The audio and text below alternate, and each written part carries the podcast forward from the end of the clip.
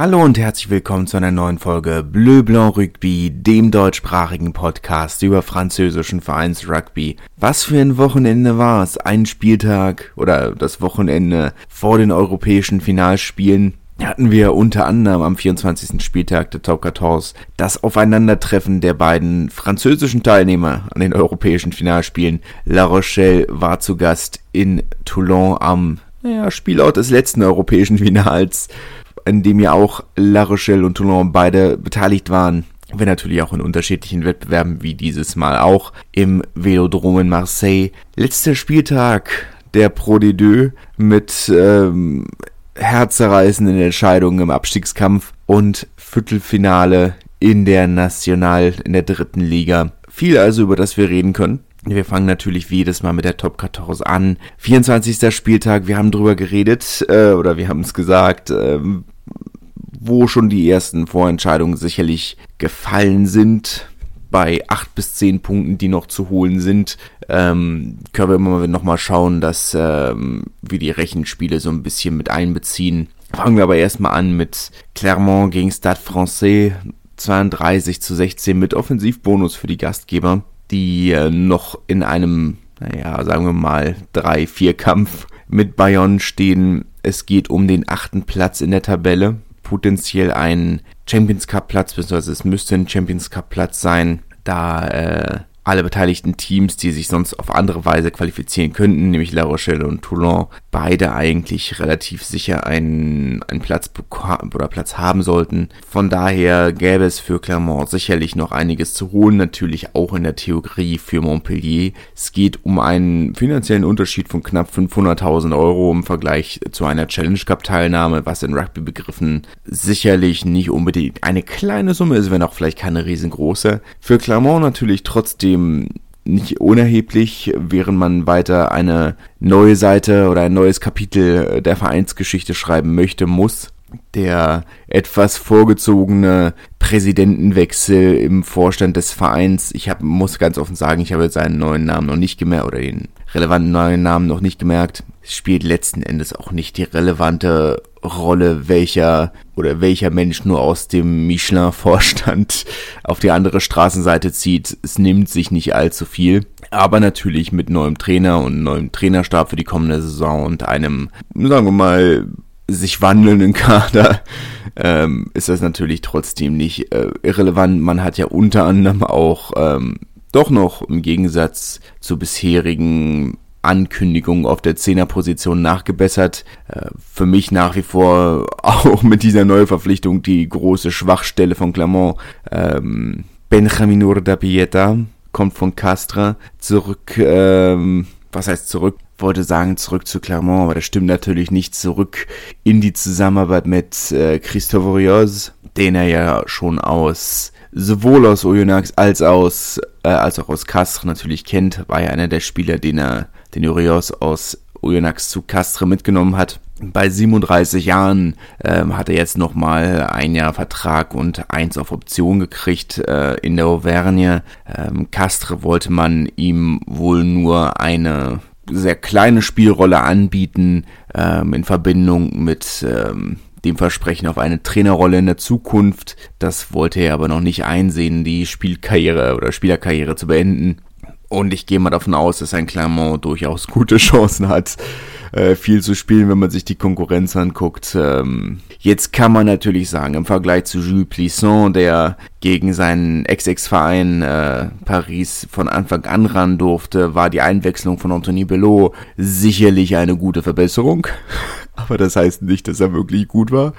Ähm, großes Problem nach wie vor in Clermont. Das muss man einfach so sagen. Die Zehnerposition ist noch das große, große Problem in der Auvergne und eine der Baustellen, die es in den nächsten Jahren zu, zu lösen gilt. Das erste Heimspiel nach vier Auswärtsspielen, da, in denen es drei Niederlagen gab, unnötige Niederlagen in Teilen, man sich lange an der Verteidigung der Pariser die Zähne ausgebissen, ähm, wie in den Wochen davor der Angriff einfach wirklich zu, zu statisch, zu harmlos, konnte man jetzt nicht unbedingt äh, anders erwarten, dass es ein spektakuläres Offensivfeuerwerk wird am Ende trotzdem noch dieser Offensivbonus. Äh, der erste Versuch zurück von Damien Penaud, der ja auch am Ende des Jahres gehen wird. Nochmal gefeiert wie der verlorene Sohn. Für Paris schmilzt damit der Vorsprung auf äh, den vierten Rang. Man ist weiterhin Dritter, hat noch diese, diese Heimbarrage, aber darauf verlassen kann man sich eben langfristig nicht. Ähm, Playoff-Platz müsste, ist mittlerweile, nee, ist noch nicht sicher. Playoff-Platz ist auch noch nicht sicher. Also theoretisch ist noch eine ganze Menge möglich, zumindest der Champions Cup Platz, den haben sie sicher. Alles andere, da müssen wir, könnten sie nächste Woche gegen Lyon zu Hause sicher machen. Für Clermont geht's dann wirklich ähm, nur noch um den achten Platz, denke ich. Ich glaube, da müssen wir nicht um den heißen Brei herumreden. Sieben Punkte Rückstand auf Bordeaux auf dem sechsten Platz. Ich denke mal, das könnte äh, sehr, sehr schwierig werden, sich da noch in die Playoffs reinzuquetschen. Nicht unmöglich rechnerisch, aber sehr, sehr schwierig. Lyon-Perpignan äh, weiß ich nicht ganz genau, wie es rausgegangen ist. Die offizielle Version ist 41-31. Äh, allerdings muss man sagen, dass die letzte Erhöhung, äh, anders als vom Stadionsprecher angesagt, nicht durch die Stangen gegangen ist. Entsprechend könnte es sein, dass das Ergebnis noch bei 39-31 runtergestuft wird. Das bleibt abzuwarten. Für den Moment ist es offiziell 41-31, inoffiziell 39-31. So oder so eine herbe Enttäuschung für die Katalanen, die bis zur 77. Minute noch mit 31-27 geführt haben. Und dann in der gegnerischen Hälfte diese unnötige Interception von Kuyu kassiert haben. Ein langsamer Pass. Ich weiß nicht, was sie da, äh, was sie da probiert haben zu erreichen, aber das war eine Einladung sondergleichen und Lyon daraufhin dann eben nochmal mit einem Versuch hinterher, die den, oder ein Versuch, der den Katalanen dann eben auch noch den Defensivbonus genommen hat, wodurch äh, sie jetzt dann nur noch vier Punkte Vorsprung auf Brief haben und ein Sieg hätte sie zumindest in Schlagweite zu Pro gehalten. So, ähm, ich sag mal, darf Pro nichts mehr holen und Perpignan müsste mit zweimal Bonuspunkt gewinnen. Unwahrscheinlich, dass das funktioniert. Der Relegationsplatz äh, wird's mindestens, vielleicht auch schlechter, das muss man schauen.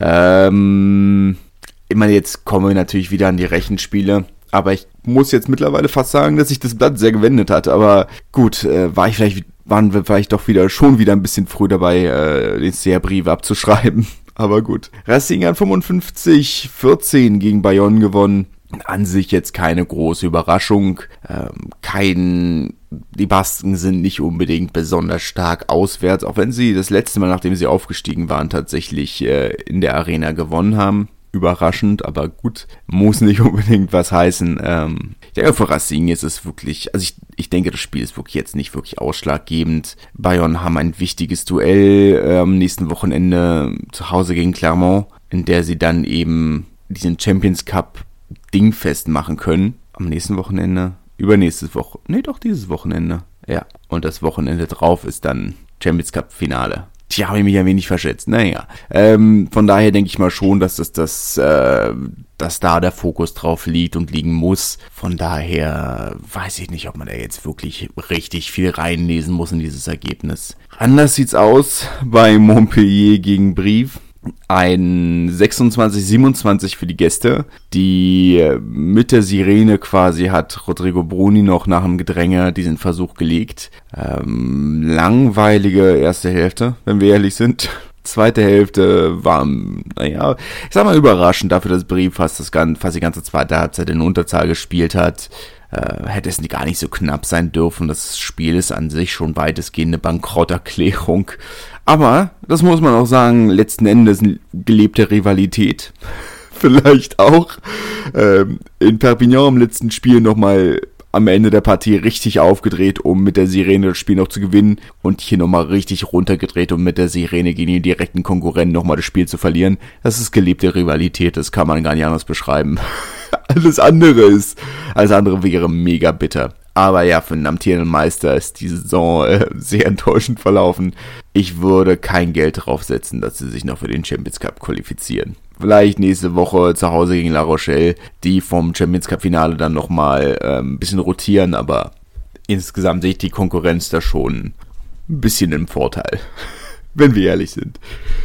Po hat 40 zu 3 mit Offensivbonus gegen Castre gewonnen und hat sich damit zumindest ähm, emotional aus dem Abstiegskampf verabschiedet. Ich denke nicht, dass es noch viel weiter hochgeht, auch wenn es rechnerisch möglich ist. Aber zumindest ein ruhiges Ende der Saison sollte damit drin sein. Castre, naja, man Sie sind im, wie man so schön sagt, im Ventremou, im tiefsten Tabellenmittelfeld ohne wirkliche Hoffnung auf das eine oder das andere. Der Abstiegskampf ist eigentlich, ja, rechnerisch stecken sie drin, aber weil sie haben 10 Punkte Vorsprung auf Perpignan, wie gesagt. Sie dürfen keine Punkte mehr holen. Perpignan müsste alles mit Bonuspunkt gewinnen. Nächstes geht's auswärts, auswärts zu Brive, was da natürlich nochmal so ein bisschen richtungsweisend ist, aber auch nicht, nicht unglaublich. Toulon, doch, voilà.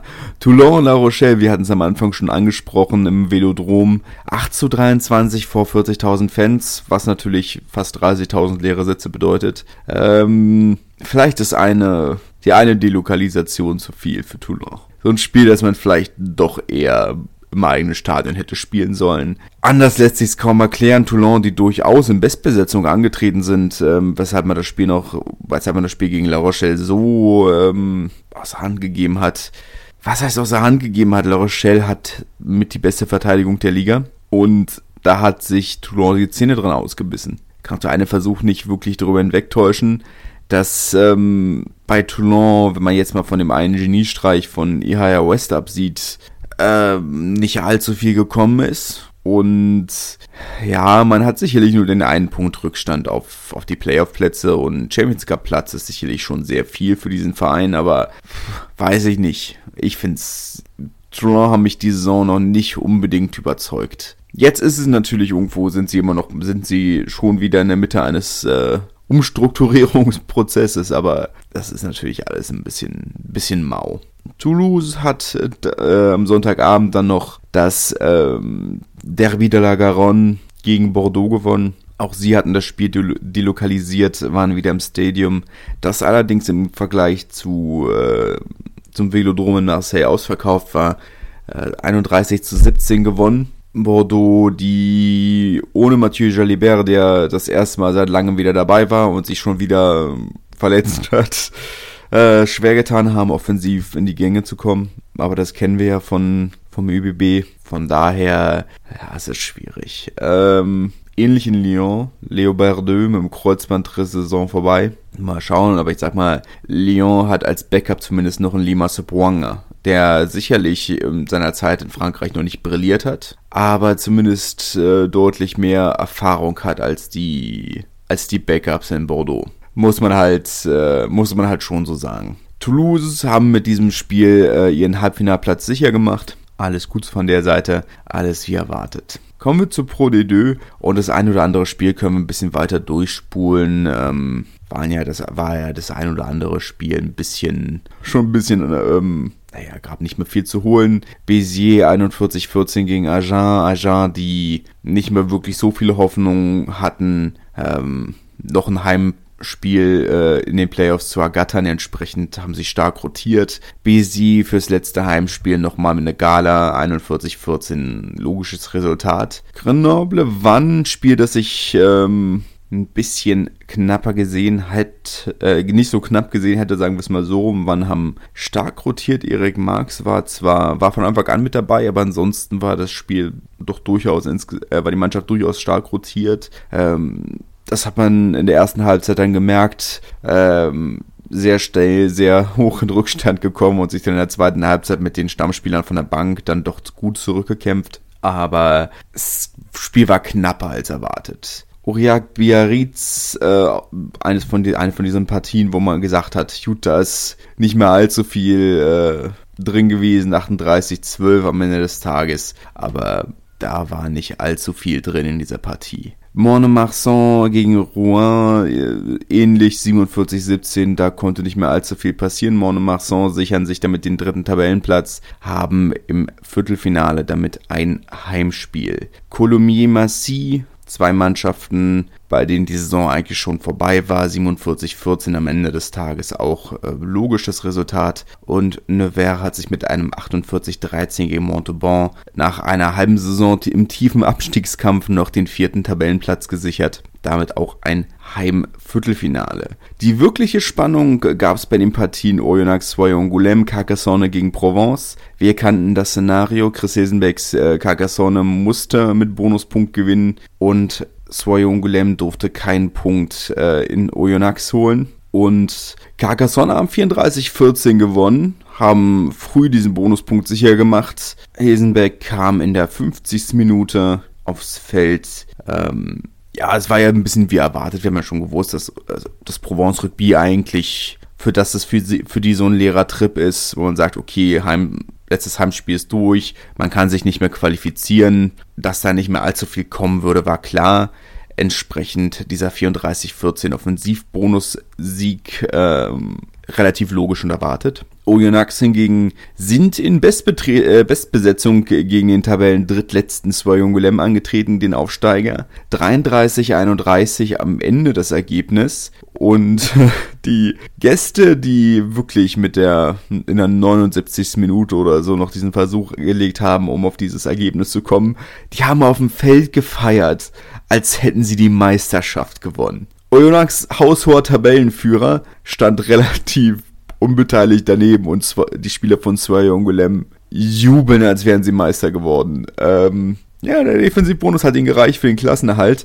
Darf man nicht allzu viel reininterpretieren. Punktgleichheit mit Carcassonne äh, auf dem Tabellen, äh, letzten Tabellenplatz, das ist schon hauch, hauch dünn. Nächste Saison wird wahrscheinlich nicht leichter. Jetzt äh, muss erstmal geguckt werden, dass ein Ersatz gefunden wird für, äh, für den Trainer äh, Vincent Echeto, der äh, den Verein nicht in die nächste Saison begleiten wird.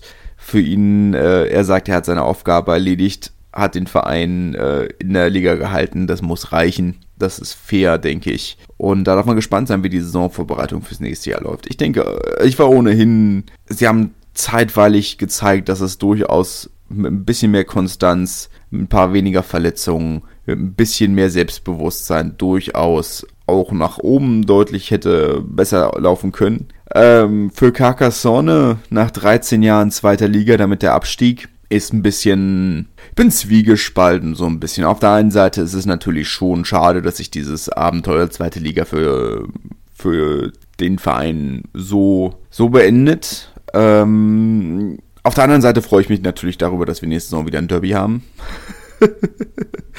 Äh, ist ja dann doch so ein bisschen.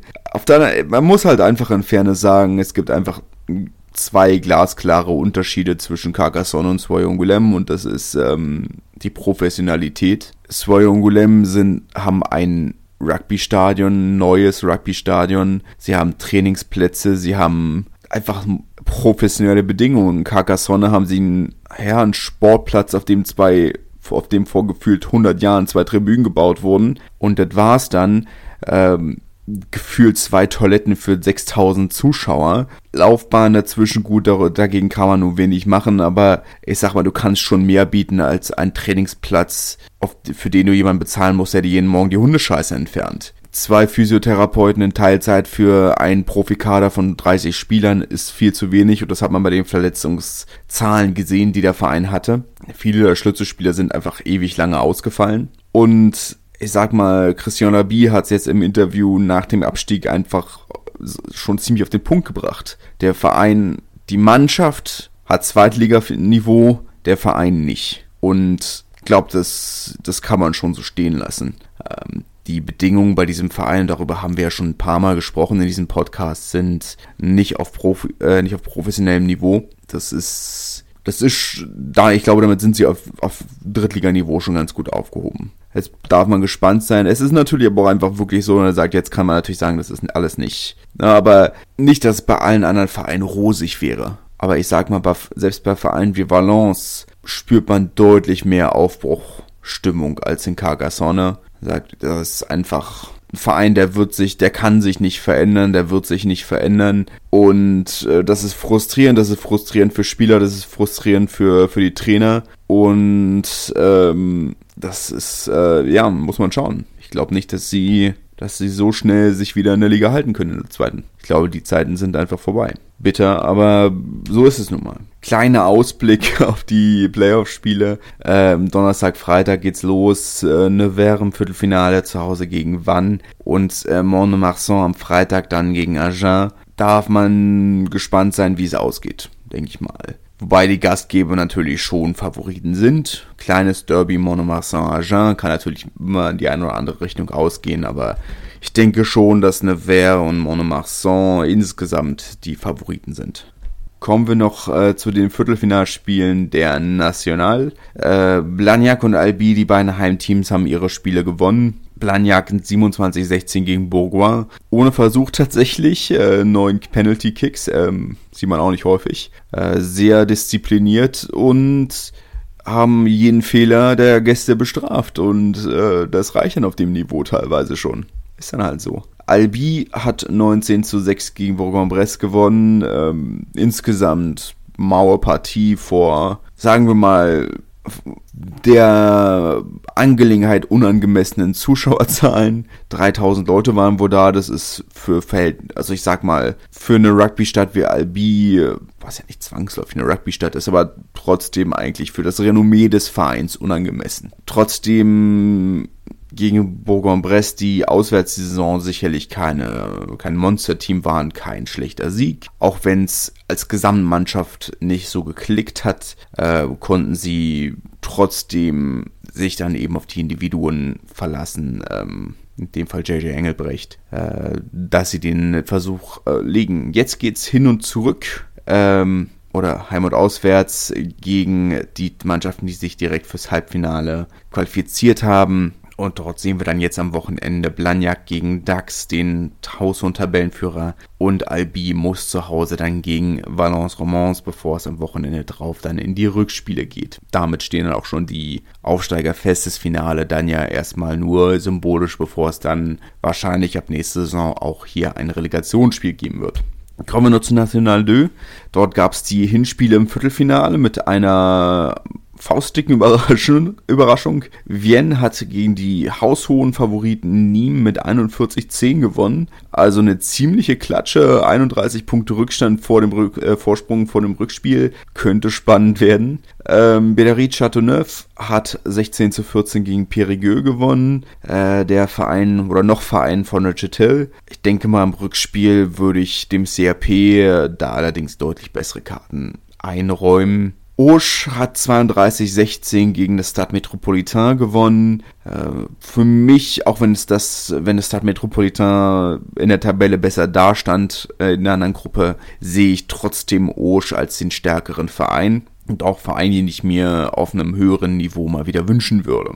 Und zu guter Letzt hat dann Florence noch 14 zu 16 gegen Saint-Jean-de-Luz verloren. Ähm, zwei Mannschaften, wo man sagt, okay, die sind eigentlich ziemlich ähnlich aufgestellt. Da wird es dann nochmal spannend im Rückspiel. Blicken wir noch einmal ganz kurz in die Federala. Dort auch Achtelfinale und äh, Hin- und Rückspiel ebenfalls. Ähm, müssen wir nicht alles durchgehen, ein, zwei Ergebnisse, die definitiv interessant sind. Das Hinspiel vermutlich in dem Highlight-Spiel der Liga oder jetzt in den Playoffs Simoleon mit einem 13 zu 10 Sieg gegen die Servette Genève. Ähm, wäre schon spannend, wenn Genf äh, auf dieses höhere Niveau aufsteigen könnte. Ansonsten Akt äh, mit diesem 35-22 Sieg gegen Valence d'Argent, USI Soir mit dem 28-23 Sieg gegen Castel Sarrazin und Mazamé gegen Annonay mit 27-20 sicherlich auch spannende Ergebnisse. Ähm, Ansonsten denke ich nicht, dass die anderen Spiele wirklich so relevant sind. Äh, für mich denke schon, dass die Partie Moléon-Genève ähm, sehr spannend sind. Da prallen halt Welten aufeinander zwischen traditionellen französischen Rugby-Größen und ähm, modernen Projekten wie eben der Servette. Äh, und äh, das ist dann schon, denke ich, ein spannender, spannender Kontrast. Nächste Woche wissen wir dann, wie es da ausgeht und weitergeht und haben dann natürlich auch die nächsten Playoff-Ergebnisse und ich denke mal, dass dann auch der, ähm, dass wir dann auch erste Ergebnisse im Abstiegskampf der Pro, äh, der, Nas äh, der Top 14, ja, jetzt habe ich's, äh, haben werden. Ich freue mich natürlich drauf, wenn ihr wieder einschaltet. Und ich hoffe, euch, hoffe natürlich auch, dass euch diese Folge gefallen hat, auch wenn sie vielleicht nicht ganz so in die Tiefe geht, wie wir es doch dann immer mal wieder gerne haben. Bis dahin wünsche ich euch in jedem Fall eine schöne Zeit. Genießt das Wochenende und genießt die Sonne und wir hören uns. Bis dahin. Tschüss. Wie baut man eine harmonische Beziehung zu seinem Hund auf? Puh, gar nicht so leicht. Und deshalb frage ich nach, wie es anderen Hundeeltern gelingt, beziehungsweise wie die daran arbeiten. Bei Iswas Dog reden wir dann drüber. Alle 14 Tage neu mit mir, Malte Asmus und unserer Expertin für eine harmonische Mensch-Hund-Beziehung, Melanie Lippisch. Iswas Dog mit Malte Asmus. überall, wo es Podcasts gibt.